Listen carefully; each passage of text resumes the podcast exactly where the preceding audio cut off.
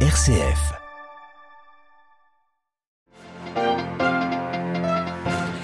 La Russie et la Chine font encore un pas l'une vers l'autre. Au cours d'un entretien ce vendredi, Vladimir Poutine a redit à son homologue chinois Xi Jinping sa volonté de renforcer la coopération militaire avec Pékin.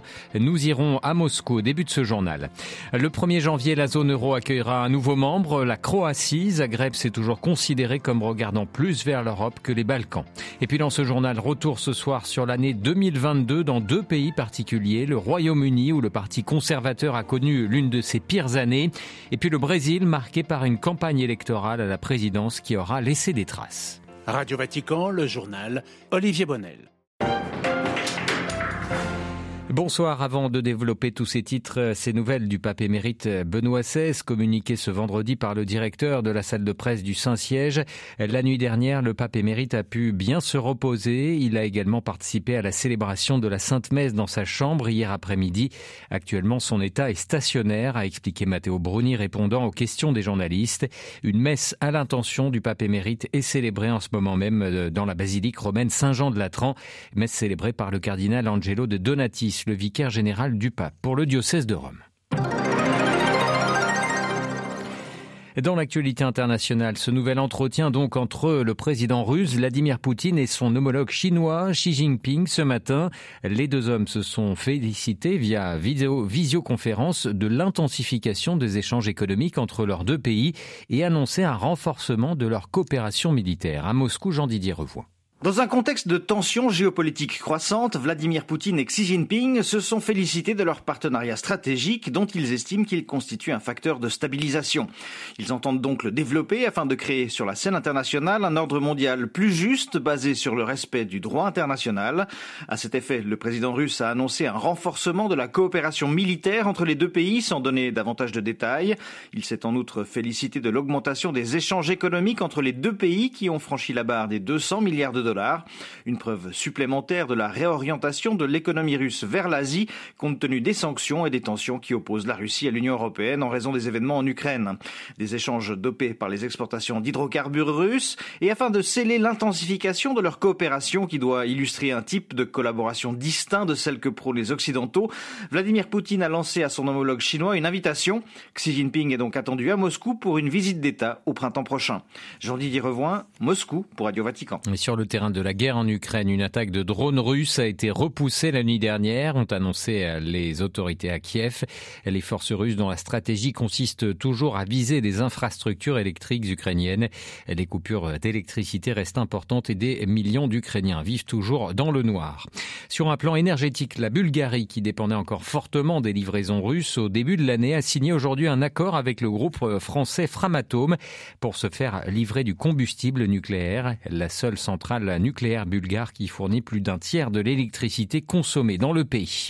Et puis le Royaume-Uni a lui annoncé aujourd'hui la livraison de nouveaux équipements militaires à l'armée ukrainienne. Il s'agit notamment de détecteurs de métaux ou encore des kits aidant au nettoyage des champs de mines. Le Royaume-Uni où le Parti conservateur aura vécu en 2022 l'une des pires années de son histoire. Trois premiers ministres, quatre ministres des Finances, cinq ministres de l'Éducation se sont succédés au gouvernement cette année. Très divisés, les Tories sont incapables de mettre en œuvre les mesures nécessaires pour relancer la croissance, la plus faible du G7, dans un contexte d'endettement croissant, d'une inflation à 11%, la plus élevée depuis 40 ans, et de grève sans précédent depuis les années 70. Retour sur cet anus horribilis avec notre correspondant à Londres, Jean Jaffré. Boris Johnson, qui avait permis à son parti d'obtenir une majorité de 80 députés lors des législatives il y a trois ans, a finalement été contraint de démissionner en juillet à la suite d'une série d'accusations de corruption et de mensonges. Les 130 000 membres du parti avaient d'abord élu Liz Truss, qui a fait exploser les déficits en 45 jours en présentant un mini-budget prévoyant des baisses d'impôts d'un montant de 60 milliards de livres, favorisant les plus riches pour, disait-elle, relancer la croissance. Son successeur, Rishi Sunak, doit faire face à une vague de grèves, notamment dans les transports et le service national de santé, mais aussi dans l'administration, qui se poursuivront en janvier. Il s'est fixé comme premier objectif de rétablir la réputation de bon gestionnaire de l'économie de son parti. Les conservateurs ne sont crédités que de 23% des intentions de vote dans les sondages et ils risquent de perdre les prochaines législatives. Le gouvernement impute les difficultés économiques du Royaume-Uni à la pandémie de la Covid-19 et à la guerre en Ukraine. Cependant, selon l'opposition et les experts, ce sont la gestion des Tories depuis 2010, leur politique d'austérité budgétaire et les conséquences du Brexit qui expliquent la crise économique et sociale que traverse le pays, la plus grave depuis 45 ans.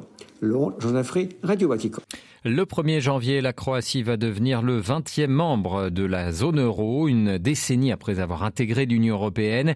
Dans le petit pays, on espère que la monnaie unique permettra d'augmenter encore les recettes du tourisme, la principale ressource économique. La correspondance régionale de Simon Rico. Dans une Croatie qui a toujours clamé qu'elle n'était pas balkanique mais européenne, on se prépare avec enthousiasme à utiliser l'euro, nouveau symbole de l'intégration à l'UE. Pas moins de 640 millions de pièces et près de 350 millions de billets ont été fabriqués, essentiellement sur place, en vue de ce changement définitivement validé par Bruxelles au début de l'été 2022. Le pays a l'habitude des changements de monnaie. En 1994, la kuna avait remplacé le dinar yougoslave en pleine guerre d'indépendance. Comme l'explique Goran, un jeune Français d'origine croate établi à Zagreb, ici tout le monde ou presque se réjouit de l'arrivée de l'euro. Les gens sont finalement plutôt contents dans l'ensemble. En fait, ils se disent que ça va leur simplifier la vie et que le tourisme risque d'y être boosté. Euh, à partir de maintenant, il n'y aura plus besoin, par exemple, de faire la queue au bureau de change. Ajouté à ça, il faut dire qu'il y a eu tel, un tel battage médiatique favorable à l'euro, sans jamais qu'on ait pu entendre de voix discordantes, qu'il est difficile dans ces conditions d'être contre son introduction au final. Preuve de cet engouement, plus d'un million de kits de 33 pièces en euros se sont arrachés comme cadeau de Noël ces dernières semaines. Au vrai, certaines monnaies étrangères étaient devenues depuis la fin de la Yougoslavie socialiste des valeurs refuge en Croatie, et les trois quarts des dépôts bancaires se font déjà en euros, de même que la moitié des crédits. Avec l'entrée simultanée du pays dans l'espace Schengen, la monnaie européenne sera un vrai plus pour les visiteurs étrangers venus à 70% de l'UE, de quoi encore renforcer l'attractivité d'une Croatie devenue l'un des poids lourds du tourisme. Simorico, Belgrade pour Radio Vatican. Une bonne nouvelle en provenance d'Érythrée avec la libération en milieu de semaine de Monseigneur Fikre Mariam Agos, l'évêque de Seguignetti. L'annonce a été faite par l'aide à l'église en détresse.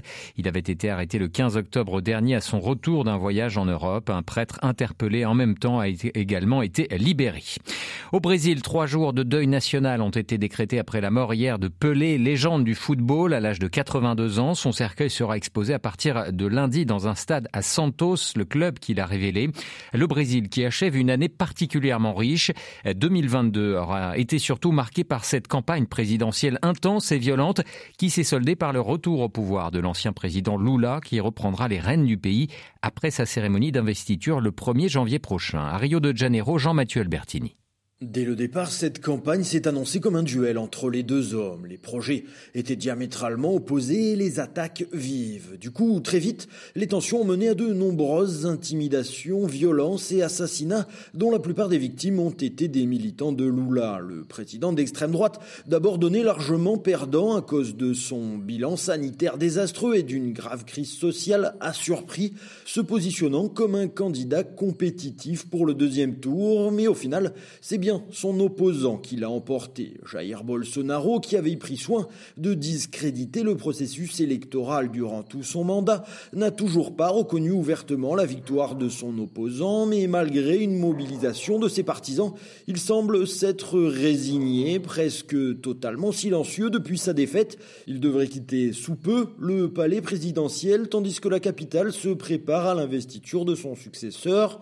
Malgré les festivités annoncées dans un toujours divisé, cette cérémonie s'annonce tendue et le dispositif de sécurité particulièrement important. Jean-Mathieu Albertini à Rio de Janeiro pour Radio Vatican. Voilà, avant de refermer ce journal, sachez que le haut commissaire des Nations Unies aux droits de l'homme appelle à lutter contre la haine et la désinformation sur Internet en 2023 en privilégiant le respect et l'empathie.